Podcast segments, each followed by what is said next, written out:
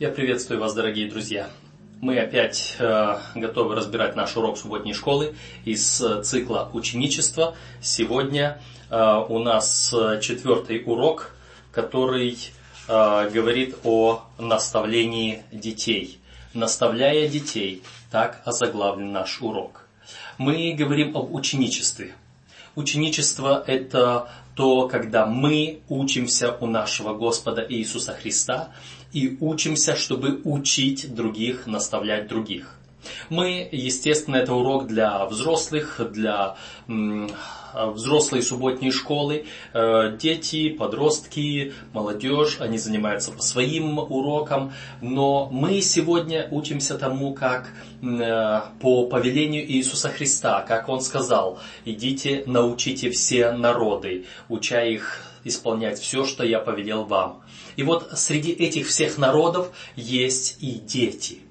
Есть и молодежь, есть подростки, есть старые, взрослые. Мы сегодня говорим особенно о детях. Потому что это очень щепетильный очень важный вопрос. Э, обратите внимание на то хотя бы, как э, в нашем в свое время атеистическом государстве запрещались всякие школы для церквей запрещалось обучение детей. Я вспоминаю то время, когда э, в, еще в 1987 году я был ответственный э, за, э, вместе с некоторыми другими за работу, за издание, становление нашего первого церковного издания э, «Слово примирения», газета такая выпускалась у нас – и э, мы, мне позже приходилось ездить с этими материалами в Совет по делам религии при Совете министров СССР для того, чтобы они дали позволение напечатать эту газету религиозного содержания в государственной типографии и распространять ее соответственно. И я помню, как инспектор встречал, проверял, внимательно вычитывал э, тексты, которые мы готовы были поместить, и иногда он просто брал и перечеркивал в нашем макете целую статью, или, может быть, вычеркивал, э, перечеркивал фотографию, которую мы хотим поместить. И мы пытались узнать, почему, что им не понравилось. Оказывалось, на фотографии где-то там на заднем плане появился ребенок. Его нужно было заметить. Эта, фотография с детьми никак не могла пройти. Детей в церкви быть не должно было. Или же в этой статье где-то упоминались дети, так или иначе, э, или миссионерская работа, или что-либо другое, что им не нравилось. Это вычеркивалось. В то советское время государство, стремясь уничтожить, подавить религию, пыталась э, всячески оградить детей от религиозного влияния. Сегодня мы понимаем, почему это было так. Они знали, какая ценность в воспитании детей. Поэтому сегодня наша церковь уделяет особое внимание воспитанию детей. Мы имеем уроки субботней школы для них, мы имеем специальные программы для них, для подростков, для детей, для юношества. Но в данный момент, в этом уроке, мы обратим наше внимание на то, что Господь учил своим примером, своим наставлением, своим словом в отношении детей, в отношении того, как мы ответственны за наших детей. Итак, урок четвертый, наставляя детей. Памятный стих. Матфея 21 глава, стих 16. И сказали ему, «Слышишь ли, что они говорят?» Иисус же говорил им, «Да разве вы никогда не читали? Из уст младенцев и грудных детей ты устроил хвалу».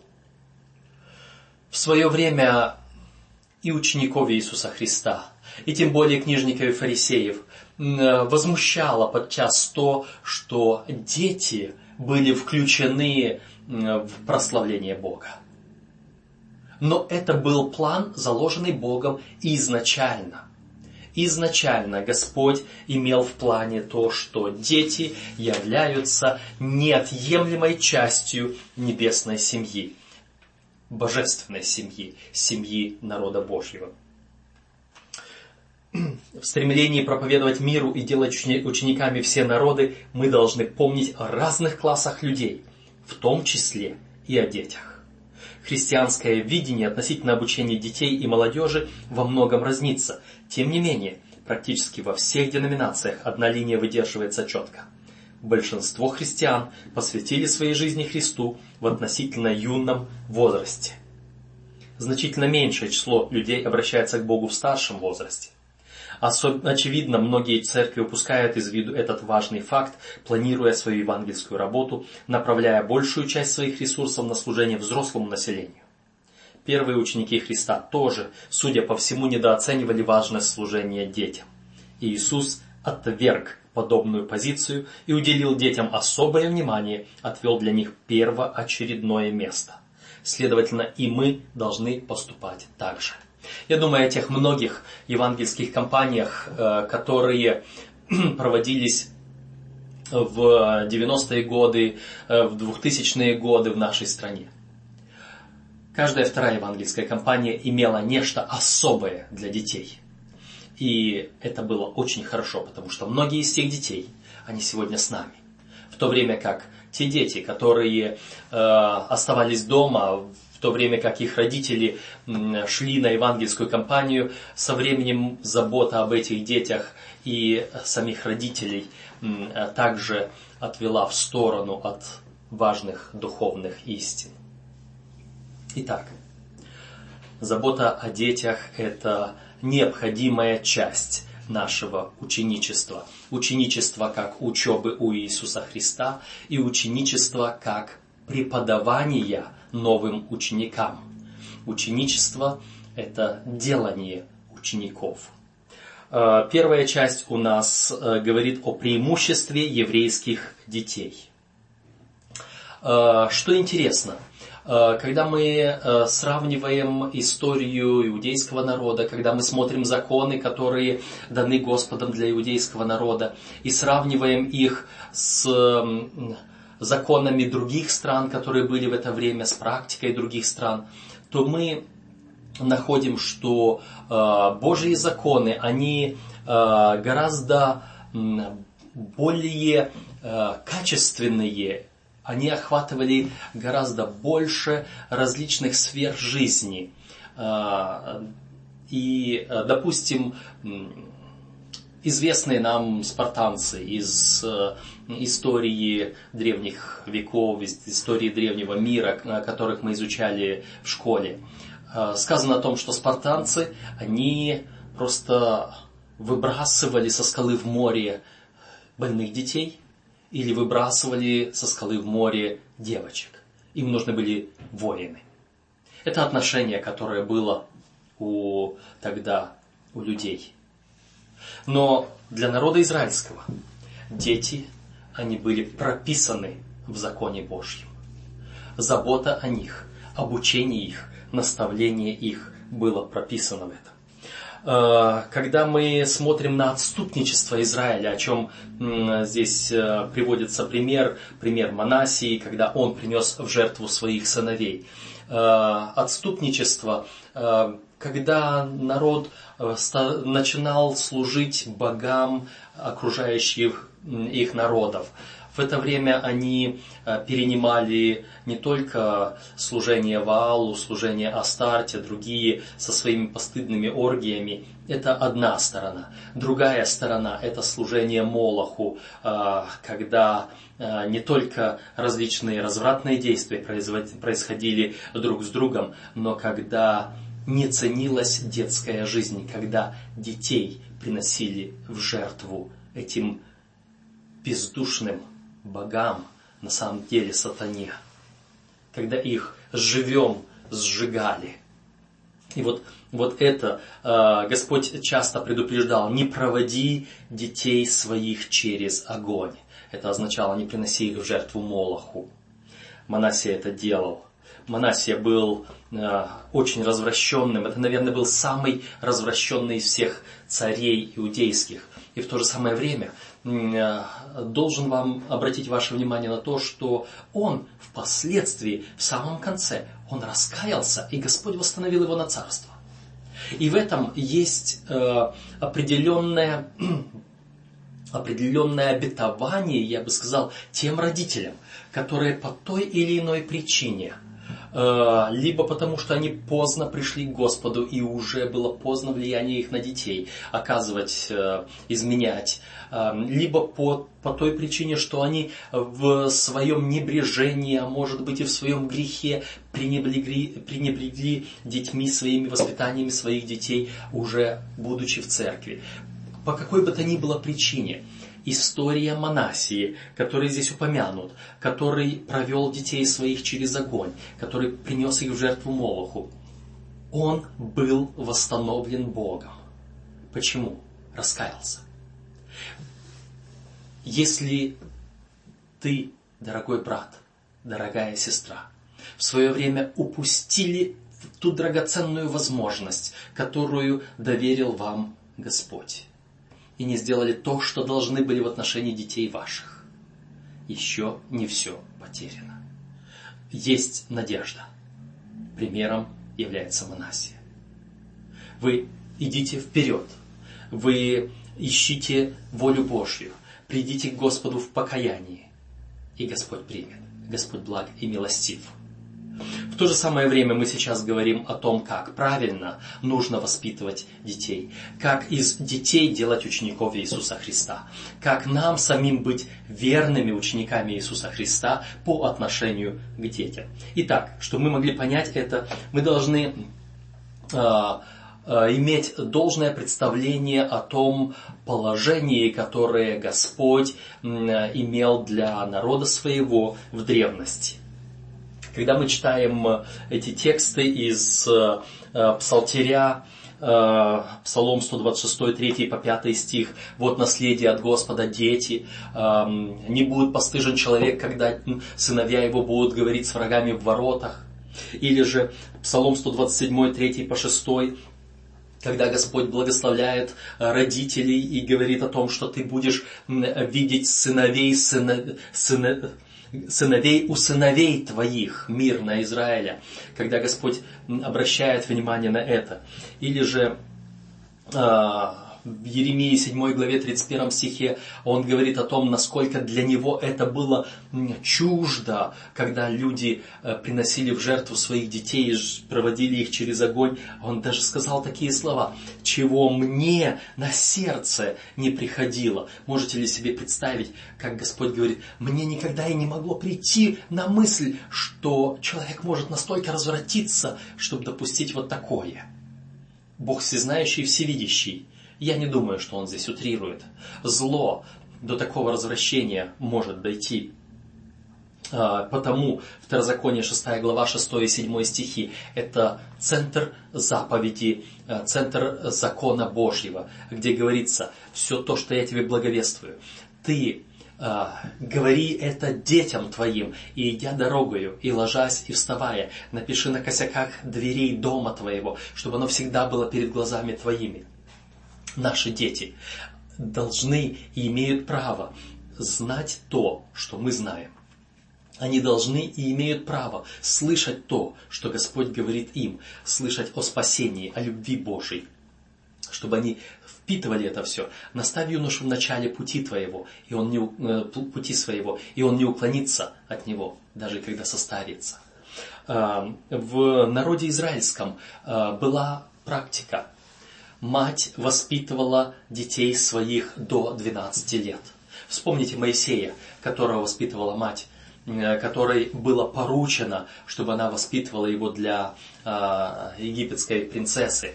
И мы можем прямо сказать, что вот те 12 лет, которые Моисей провел со своей матерью, получил начальное воспитание, они сыграли решающую роль в его дальнейшей жизни.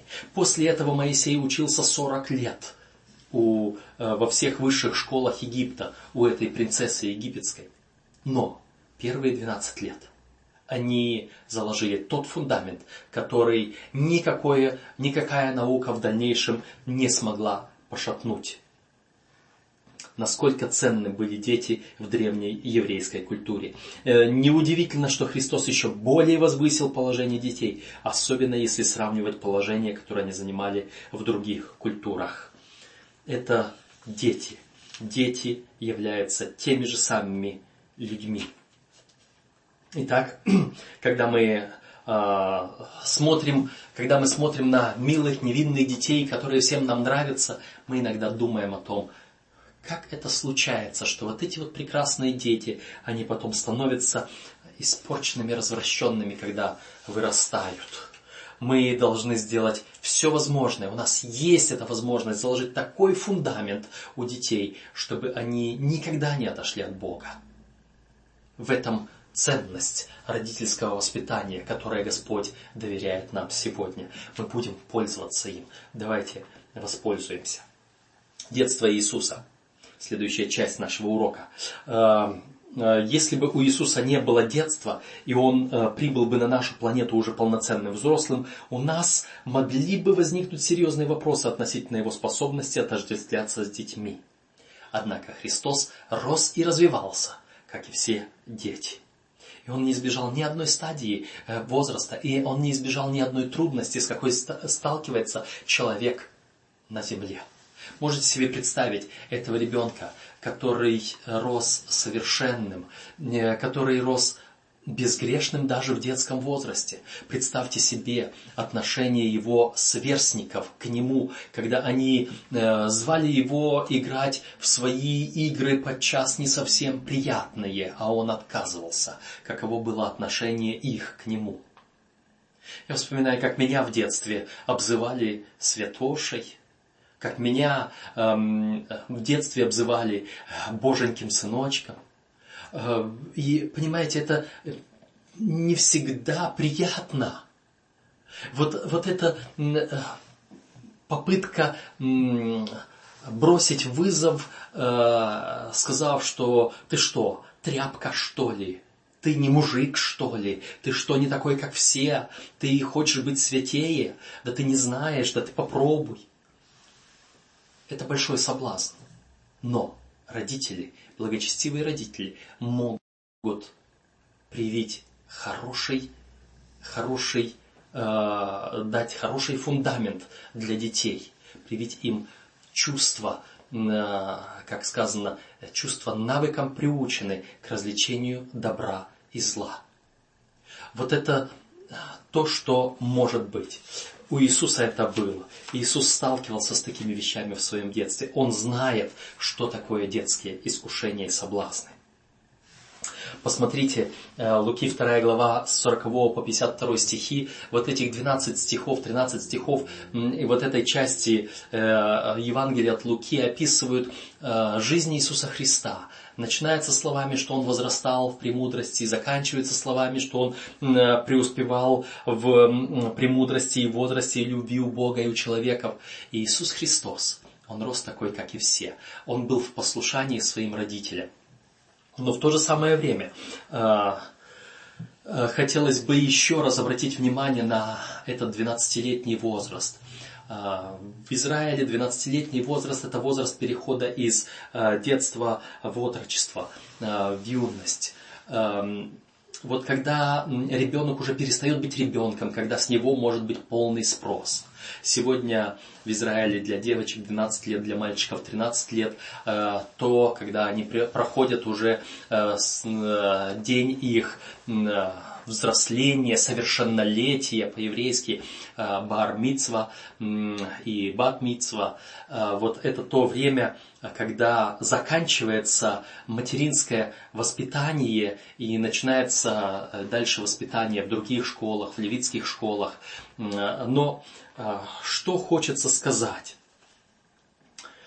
Вот эти 12 лет, когда мать воспитывает детей, чему она их учит? Во-первых, она сама должна прекрасно знать истину, а, которую дает Господь. Должна сама прекрасно знать закон, Тору, то, что Господь дал через Моисея, все уставы, все повеления. Э, у нас иногда есть представление такое, что это только мальчики должны были знать, а девочки, только мужчины должны быть учителями, а женщины, как бы они нет. Но э, для того, чтобы мать могла впоследствии научить своего сына, она должна была и научить свою дочь. Не меньше, а может даже и больше. Потому что первым учителем на протяжении 12 лет была мать. И она должна была научить своего сына и свою дочь Торе. К 12-летию в древности а, мальчик должен был знать всю Тору наизусть. Сегодня э, формально требуется знать все второзаконие наизусть, но э, на самом-то деле э, ожидается, что э, 12-летний, 13-летний во время своего праздника совершеннолетия э, расскажет наизусть э, одну главу, небольшой отрывок из э, Торы, или в крайнем случае четко и выразительно сможет прочитать образование детей и воспитание детей во многом обесценилось. Господь желал бы поднять его на тот же самый уровень, и Он возлагает на родителей эту ответственность воспитания детей. А, и Он ожидает, что в тот день, когда Он придет за нами, мы, родители, сможем прийти к Нему и сказать, вот мы и дети наши, которых Ты дал нам. Вот мы и дети наши, чтобы мы могли одной семьей предстать пред Господа, когда Он придет. А еще и увидеть сыновей у сыновей твоих. То есть то, что Бог дал, приумножить тем, что наши дети пойдут по нашим стопам и воспитывать своих детей будут должным образом. Итак, отроки Иисус не обучался в школе при синагоге. Мать была его первым учителем. Он постигал истину из ее уст и из писаний пророков. Сидя на коленях у своей матери, он теперь учился тому, что сам некогда говорил Израилю через Моисея. Так мы читаем в книге «Желания веков». Вот интересно, нам сложно представить себе, как это Иисус, сам Бог, сам Творец, тот, который сам вот эти законы давал народу израильскому. Сейчас он смиренно сидит на руках у своей матери и учится этому. Мы можем подумать, а что он все это забыл? Или он этого ничего не знал? Или как получилось, что ему нужно учиться? Пожалуй, это та великая тайна, которую мы не сможем, на которую мы не сможем ответить здесь сами. Но не в этом суть. Суть в том, что это образец учения, образец ученичества. Ученичество со стороны Иисуса по отношению к матери и образец ученичества со стороны матери по отношению к Иисусу. И этому образцу нам нужно учиться в нашем отношении к детям, в нашем воспитании детей. Следующая часть говорит нам об исцелении детей. Здесь э, представлены, по крайней мере, четыре эм, текста, четыре примера из жизни Иисуса Христа, который исцелял не только взрослых, но и детей. У нас есть эм, история дочери начальника, э, когда он пришел, попросил, что приди ко мне, потому что дочь моя больна. Э, и по дороге Иисус идет к нему и тут происходит другое препятствие, толпа теснит, он движется медленно, пробирается там еще эта женщина, которая страдала кровотечением в течение 12 лет, прикасается к нему, получает исцеление. Он задерживается здесь, на этом основании, по, поговорить на эту тему. И вот уже приходят посланные к начальнику и говорят, слушай, да не утруждай учителя. А он говорит ему, только веруй. Он приходит к нему и говорит, не переживайте, она не умерла, но спит. Люди с него смеются, а он заходит, поднимает и дает ее здоровой, живой и здоровой родителям. Иисус заботился. Следующая история, записана в 7 главе Евангелия от Марка. Сын Серафиникиянки, вернее, э, дочь Серафиникиянки. А, Иисус шел, шел в ту область, в пределы, в пределы Тирские и Сидонские. Шел с одной только целью. Если вы прочитаете эту историю а, в нескольких, у нескольких евангелистов, посмотрите на детали, вы увидите, что и у Иисуса не было другой цели идти туда – за пределы Израиля. Он шел в другую страну, в соседнюю страну. Он шел туда, чтобы встретиться с этой женщиной. Чтобы, казалось бы, поначалу грубо ответить ей, типа того, что нехорошо взять хлеб у детей и бросить псам. И эта женщина знала, что дети – это народ израильский, а псы, так евреи называли язычников. Иисус Христос обозвал ее псом. И тем не менее, она смиренно говорит, так, Господи, но и псы едят крохи, которые падают со столов Господ их. И она просила вот эту крошку. вы понимаете, когда Господь ответил ей, что иди, вера твоя спасла тебя, пойди, дочь твоя уже освобождена от э, нечистого духа, уже все, он покинул ее, иди и веруй. Она пошла с верою, а Иисус вернулся обратно. Подумайте, ради чего шел Иисус туда? И проделал длинный путь в соседнюю страну, в языческую страну, чтобы ответить на нужду одной маленькой девочки, чтобы ответить на нужду заботливой матери. В свое время Иисус Христос упомянул об этом позже. Никому не был послан Илья, пророк, в то время, когда был три года был голод в народе израильском. Он никому не был послан из вдов народа израильского. Разве мало было вдов в Израиле? Но Илья был послан туда же, в Сирофиникию, в пределы Тирские и Сидонские, туда же, куда сейчас направлялся Иисус, чтобы удержать от гибели, сберечь от гибели вот ту вдову ее сына. Вы понимаете заботу Иисуса Христа, заботу Господа о детях, о меньших, о младших. Следующая история у нас из 9 главы Евангелия от Луки. Это тот отрок, эм, который был бесноватый. Отец привел его к ученикам в то время, когда Иисус с тремя учениками был на горе Преображения. А ученики Иисуса, оставшиеся девять учеников, не могли исцелить его. И когда Иисус пришел, отец бросился к ногам Иисуса, потому что он хотел получить исцеление для сына своего. И он получил его. Неверие – вот причина, по которой ученики не смогли исцелить этого молодого человека. По неверию вашему было сказано Иисусом в ответ ученикам на вопрос, почему они не могли этого сделать. Какая вера наша? Какая вера моя и твоя? Когда мы думаем о наших угнетенных болезнями и духовными, и физическими наших детях. Особенно сегодня, в этот развращенный род. Я думаю, когда вы смотрите на своих детей, когда вы сравниваете их жизнь со своей жизнью, то, что было лет 20 тому назад, лет 30 тому назад, когда вы были в их возрасте, это небо и земля. Мы тогда не могли такого позволить себе в школе, что они позволяют. Мы такого не могли позволить себе в церкви, что они позволяют. Они другие, они худшие. Они требуют еще большего терпения, еще большего внимания, еще большего усердия. И нам нужно учиться у нашего Господа.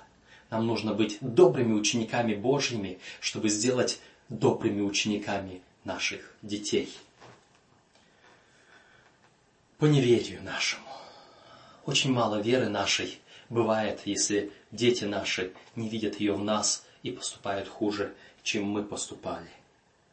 Еще одна история в Евангелии от Иоанна, 4 главе, это сын царедворца. Сын царедворца, которому было сказано, иди, сын твой здоров. Он звал, пойди, приди ко мне. Господь просто сказал людям, вы нуждаетесь в знамениях, вы нуждаетесь в чем-то таком. Верь. Не обязательно мое присутствие там, верь. Сын твой будет здоров. Не обязательно мое и твое присутствие. Не обязательно присутствие Господа. Мы можем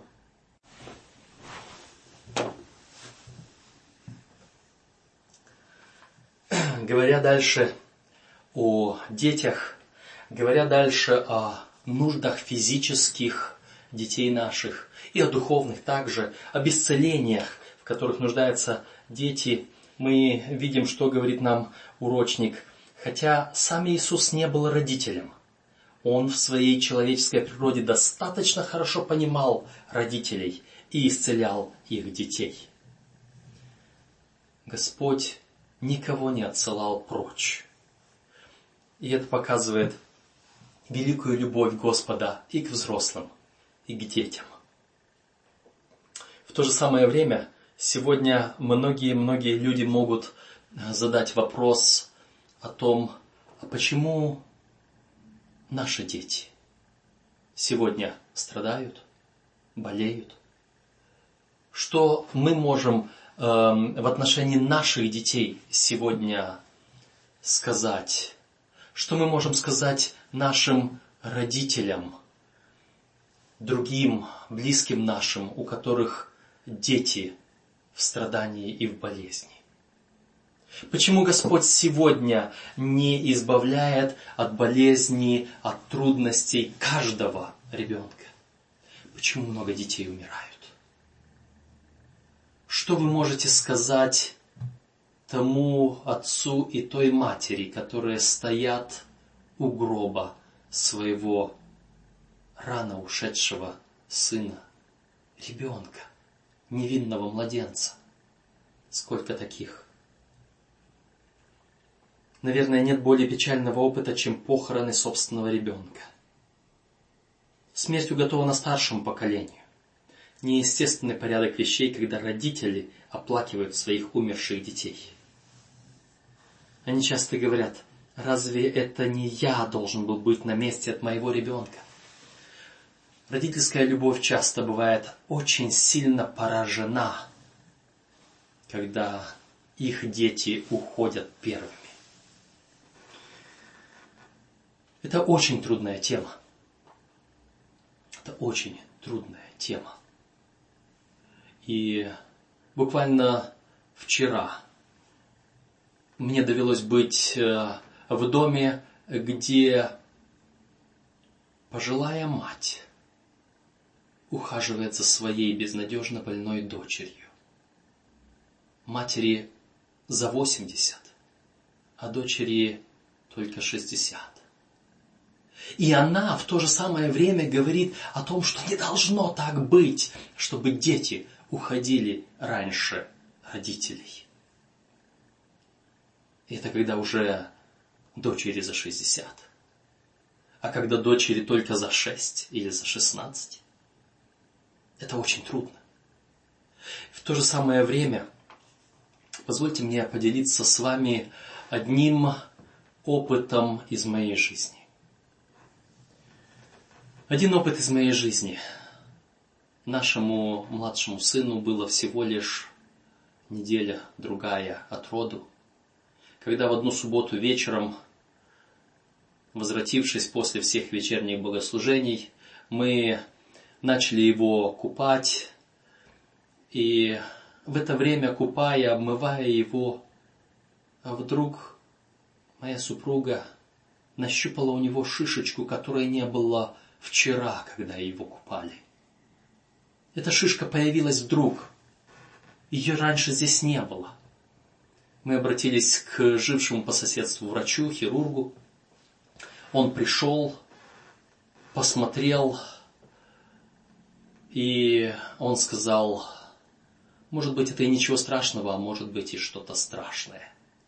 Поэтому давайте не будем терять время, лучше перестрахуемся и отправим ребенка в областную детскую больницу. Прямо сейчас ночью. Он выписывает направление, мы находим машину, и увозим в ночь нашего малыша. Увозим более чем за сотню километров в область, в областной центр, для того, чтобы там врачи посмотрели и утвердили этот диагноз или опровергли его. Когда мы прибыли туда, была уже глубокая ночь. врач осмотрел, местный уже детский врач, детский хирург, знающий, что это такое может быть. И он сказал, нет, ничего страшного. Ничего страшного, э, но операция должна быть, нужно будет сделать плавную операцию, она будет во вторник.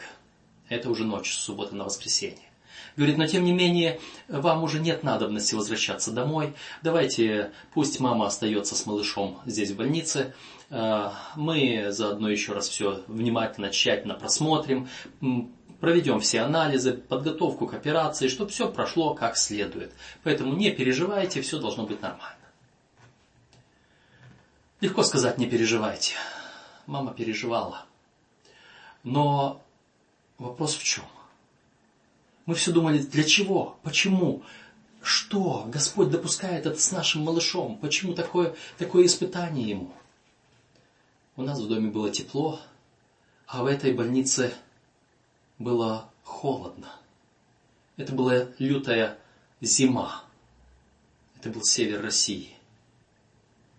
Там, в этом холоде. И она должна была быть в палате с другими детьми. И в то же самое время, что сделать? Мы доверяем Богу. Рано утром я созваниваюсь со своей супругой. Я вернулся домой, конечно же. Трудно сказать, что эту ночь я как следует поспал. А, но утром я созваниваюсь с ней и спрашиваю, что же привезти, нужно что-то привезти, потому что мы быстро собирались в больницу, не рассчитывая на на то, что все прихватим, все будем знать. И вместе со всем она просит, привези несколько детских книжечек, привези э, детский сборник песен, чтобы я могла напевать моему ребенку колыбельные, чтобы я могла читать что-то для себя. Я ей привез. Но не успел я отъехать, как она мне звонит и говорит, слушай, когда приедешь, привези еще раз по 10 книжечек детских, сборников детских, потому что здесь еще есть малыши в больнице и их мамочки, которым понравилось детское пение, которым понравились эти детские книжки, и они хотят. Дети хотят слушать рассказы, дети хотят изучать детские песенки, дети хотят вот это, этого всего. Я с радостью привез много детской литературы для самих детей, для их родителей. Должен сказать, что операция прошла успешно. И, может быть, реже, чем раз в два года мы вообще вспоминаем, что у нашего младшего сына когда-то в детстве была операция. А он сам, может, и не помнит этого. Почему Господь допустил такое в жизни нашего малыша? Потому что там были другие дети которые нуждались узнать, услышать весть. Потому что там, в той палате вместе с ним, были другие матери, которые должны были научиться учить своих детей о Боге, о любящем Спасителе. Вы знаете, наши дети иногда страдают по тем же самым причинам, по которым мы иногда страдаем. Не за себя, не за свои грехи, а в помощь другим, которые в это время где-то нуждаются. И наши страдания могут стать опорой для них, могут стать надеждой для них, могут стать ободрением для них, как мы это все переносим, или какие-то другие обстоятельства. Вы знаете, я хотел бы вам порекомендовать э, мою небольшую брошюру книжицу, которую я приготовил и издал, распространил несколько тысяч экземпляров как миссионерскую брошюру под названием «10 ответов на страдания». Э, по ссылке э, возле этого видеоролика вы сможете увидеть э, ссылку на эту брошюру в интернете, вы сможете ее скачать, распечатать для себя, для своих друзей. А если кто желает и имеет возможность, может быть, даже и издать ее с миссионерскими целями для распространения в своей местности. В любом случае, я рекомендую вам посмотреть на эту книжицу, потому что она дает 10 ответов на то, почему мы и наши близкие страдают а иногда даже и умирают. Десять ответов, которые принесут вам утешение, дадут вам возможность нести утешение другим, если вы нуждаетесь или если другие нуждаются. Иисус Христос знал, что делал. И если иногда Иисус задерживается, помните историю с Лазарем, когда он не сразу откликнулся, до него дошла весть, что Лазарь болен, а он взял и ушел в другую сторону. И только спустя несколько дней он повернул обратно и сказал, Лазарь уснул, я иду разбудить его. Может быть и наши дети в какой-то момент уснут, потому что Господь посчитал лучшим для них не прийти в этот момент, а прийти позже. Но Господь говорит, обещает, что Он даст утешение, даст мир, и Он в другом месте говорит, и сыновей твоих я спасу. Это обетование Божье. Родители, не переживайте. Все, что происходит в нашей жизни, оно контролируемо Господом. Господь обещает, что никогда не будет проблемы сверх наших возможностей, Он даст и облегчение, что мы могли перенести.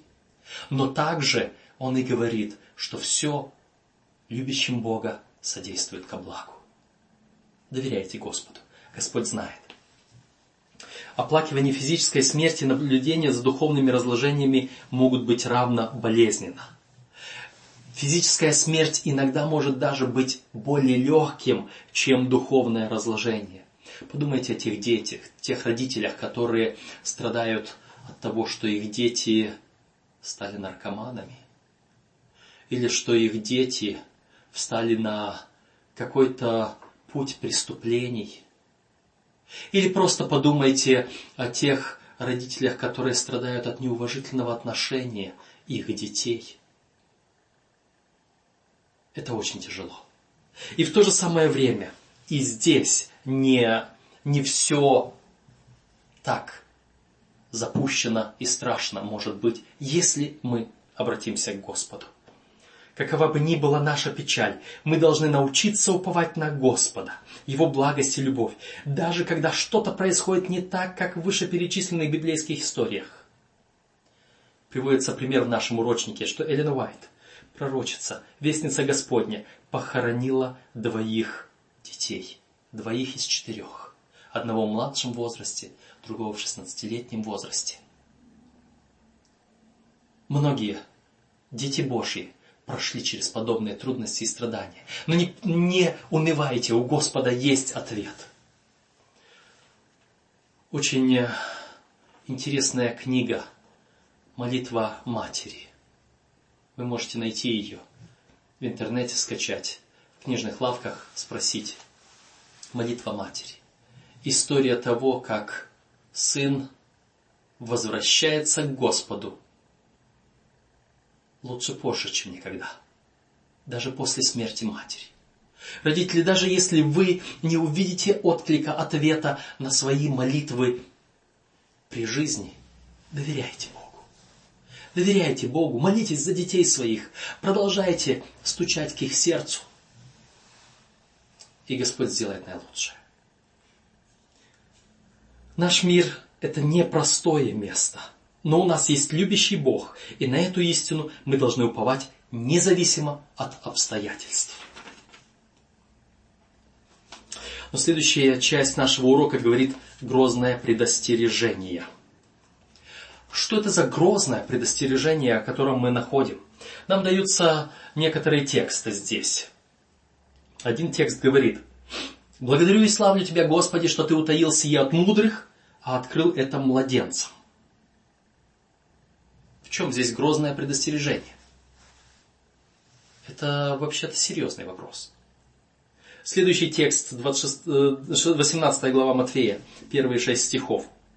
«Если не будете как дети, то вы не сможете наследовать Царство Божие.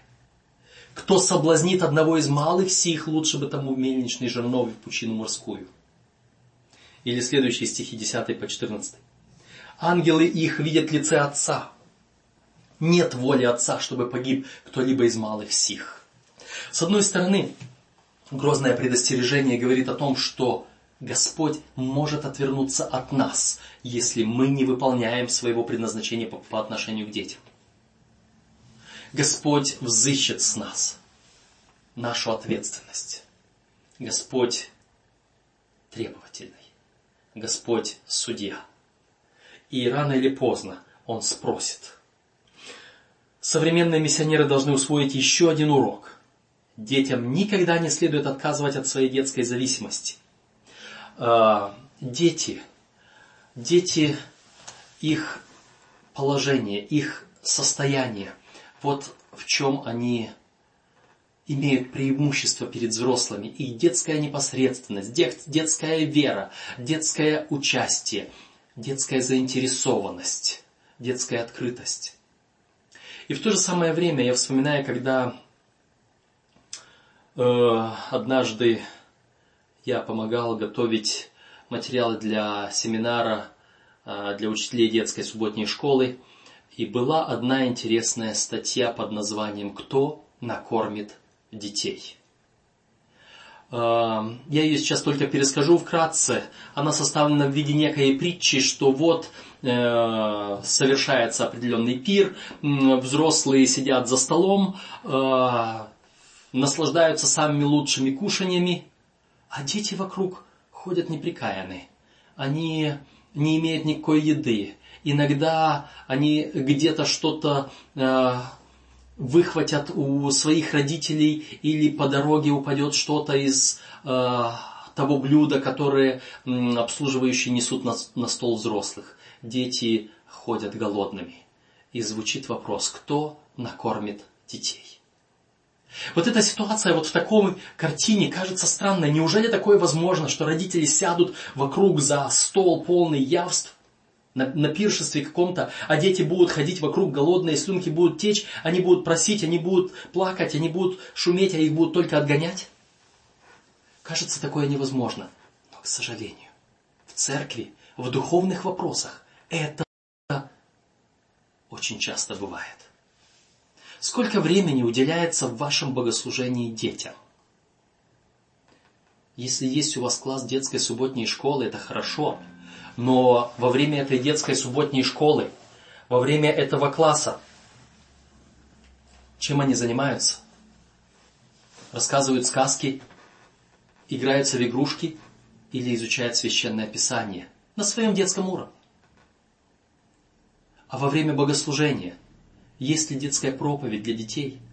Или они томятся и посматривают на часы и думают, как бы быстрее закончилось все это, и они побежали бы играть?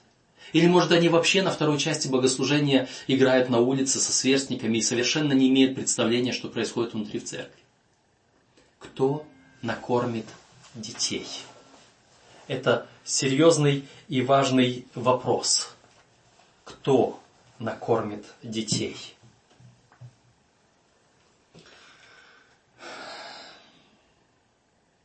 Как и в случае со взрослыми, самый лучший способ сделать детей учениками – это своей жизнью являть им Божью любовь. Холодным, страшным, разительным контрастом может быть преступное отношение к детям. Если оно имеет место во время мероприятий, организованных церковью, это может разрушить доверие ребенка к церкви и, как правило, к Богу этой церкви. И здесь дальше говорится, какой справедливый грех, гнев ожидает совершающий подобное и тех, кто это покрывает. Это серьезный грех, когда в наших церквах детям не уделяется должное внимание в том, чтобы и они узнали и научились любить нашего Спасителя. Что делает наша церковь для того, чтобы наши дети были не только воспитаны, но и защищены. Иисус Христос говорит в следующей части нашего урока «Пустите детей».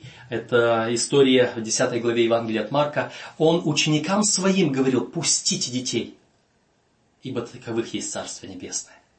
Не препятствуйте им приходить ко мне».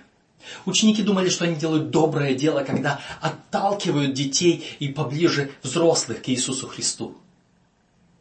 Но это не то, что Иисус хотел сделать. Они пытались, они думали, что самое важное это Иисусу со взрослыми заниматься, взрослых учить.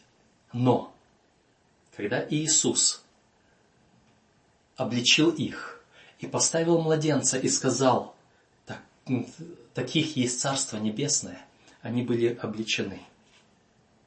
Представьте себе ребенка, забытого грубыми взрослыми, попадающего в объятия любящего и заботливого Иисуса. Представили? В детях, пришедших к Нему, Иисус видел наследников Его благодати и подданных Его царства. Некоторые из них станут мучениками ради Него. Он знал, что эти дети будут слушать Его и примут Его как своего Искупителя с большей готовностью, чем взрослые, многие из которых имели земную мудрость и ожесточенное сердце. Наставляя детей, он не сходил до их уровня. Он, величие неба, не считал ниже своего достоинства отвечать на их вопросы. Упрощая свои важнейшие поучения, он делал их доступными детскому уму. Он сеял в их души семена истины, которые со временем должны были прорасти и принести плод в вечной жизни. Из книги «Желания веков». Как часто пастор заходит в детский класс субботней школы, чтобы заниматься с детьми? Подумаем, часто ли мы встречаем взрослых, которые заботятся о детях. Мы чаще встречаем взрослых, которые мучатся от того, что в детстве они были пренебрегаемы, травмированы и физически, морально и духовно.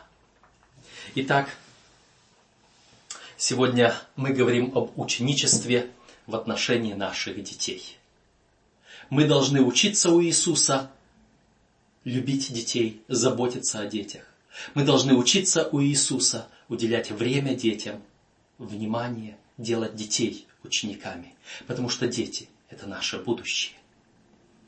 Э, я вспоминаю исследование, которое проводилось в нашей церкви. Я сейчас не помню всех цифр, но суть заключается в том, что те дети, которые получили адвентистское образование в адвентистских школах от начальной школы и до высшей школы, спустя 10 лет из них было намного больше тех, которые остались в членстве церковном, чем те, которые не учились в наших учебных заведениях. Мы должны думать о том, чтобы наши дети имели достойное христианское образование. Несомненно, дети и сейчас наиболее восприимчивы к евангельскому учению. Их сердца открыты для божественного влияния, и они твердо помнят усвоенные уроки. Дети могут быть христианами, имея опыт соответственно своему возрасту.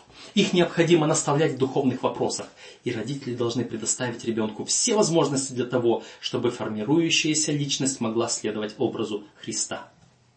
Матери и отцы должны смотреть на своих детей, как на младших членов семьи нашего Господа, врученных им на воспитание для неба. Уроки, которые мы сами получаем от Христа, надлежит передавать нашим детям в той мере, в какой способен воспринять их детский ум, понемногу открывая им благородство принципов неба. Вот такой наш урок. И хотел бы обратить пару моментов на вопросы для размышления. Э, и в частности здесь второй вопрос. Как сегодня церковь может уподобиться Христу в своих отношениях с детьми? И что может сделать каждый член церкви в отдельности, чтобы стать более дружелюбным по отношению к молодежи, которая может экспериментировать с необычной модой, музыкой, а порой и нелепым поведением – как церковь может стать более активной и тем самым более привлекательной для активной молодежи? Это интересный вопрос, в котором может быть нет однозначного ответа, но над которым нужно думать. Насколько мы можем помочь или наоборот сделать хуже нашим детям, которые по той или иной причине уже сейчас оказались увлекающимися чем-то не тем, чем они должны бы увлекаться. И, наверное, в первую очередь нам нужна мудрость в том, чтобы понять наш ход действия. Ответом на это я бы предложил Э, слова из послания апостола Иуды, там только одна глава, стихи 19-20, э, где говорится о том, что мы должны молиться Господу и к одним быть милостивы с рассмотрением, а других страхом спасать. Каждому свой подход должен быть. И в таких ситуациях одного подхода, одной меркой всех измерить нельзя – Каждому должен быть индивидуальный подход. Подчас толпой не спасти, надо спасать индивидуально. Каждому подойти по-своему. И к этому следующий вопрос. Какие шаги могут предпринять члены церкви, чтобы подготовиться к работе заинтересованной молодежью, желающей принять крещение и посвятить свою жизнь Иисусу Христу? Это еще один серьезный и важный вопрос как мы можем поддерживать, побуждать наших детей вступить в церковь, заключить завет с Господом, посвятить свою жизнь Ему. Будем молиться над этими важными вопросами. Господь да благословит.